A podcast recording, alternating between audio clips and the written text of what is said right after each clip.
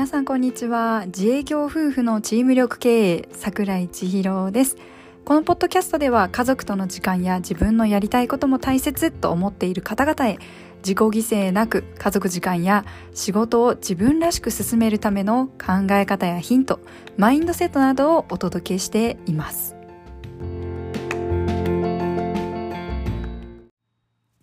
皆さんこんにちは。どんどん久しぶりの投稿が当たり前になってきました。どうも、桜井千尋です。現在ね、2022年の12月に募集したアクティブサポートトレーナー4キッズ教育学部の講座が8回まで終了し残り2回となってしまいました。受講してくださっている10名の方々ももうすでに教育学マスターとしてアウトプットが飛び交っています。明らかに受講し始めてくださった第1回目は、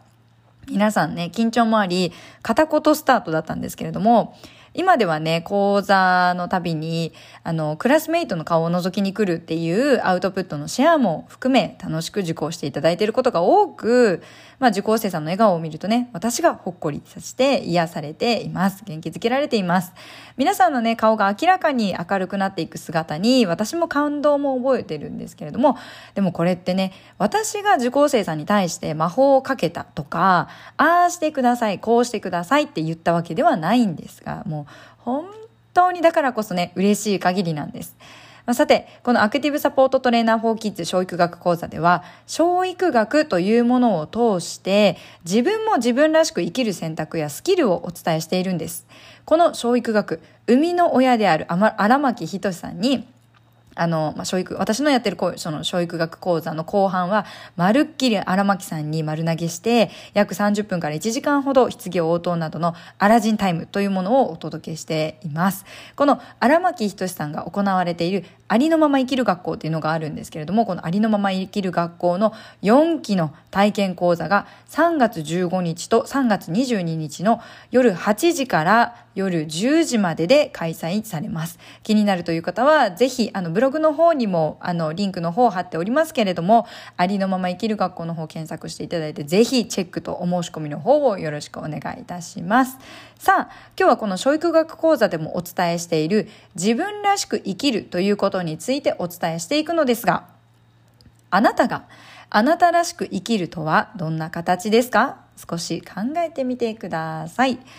誰かの望みを叶えるために生きていますか？誰かに評価されるために生きていますか？誰かに認めてもらいたくて生きていますか？何た何かになりたくてそれを目指していますか？夢を追いかけていますか？理想の自分を追いかけることですか？今挙げたものを目標として追いかけるのもいいと思います。でも、一番大切にしてほしいのは、今あるあなたはすでに満たされている存在だよということです。今この瞬間のあなたの声を置き去りにしてはいませんか？あなたらしく生きるとは理想とする自分に近づこうとする何かになりたいと願うことでも何かに取り憑かれたように取り繕うことでもなく誰かにいい人に見られようと認められようとへこへこ機嫌取りをすることでもなく心穏やかでいようと無理に自分の気持ちを押し殺すことでもなく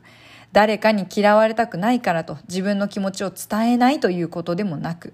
自分らしく生きるとは、あなた自身が今この瞬間のあなたの声、自分の声を大切にすることです。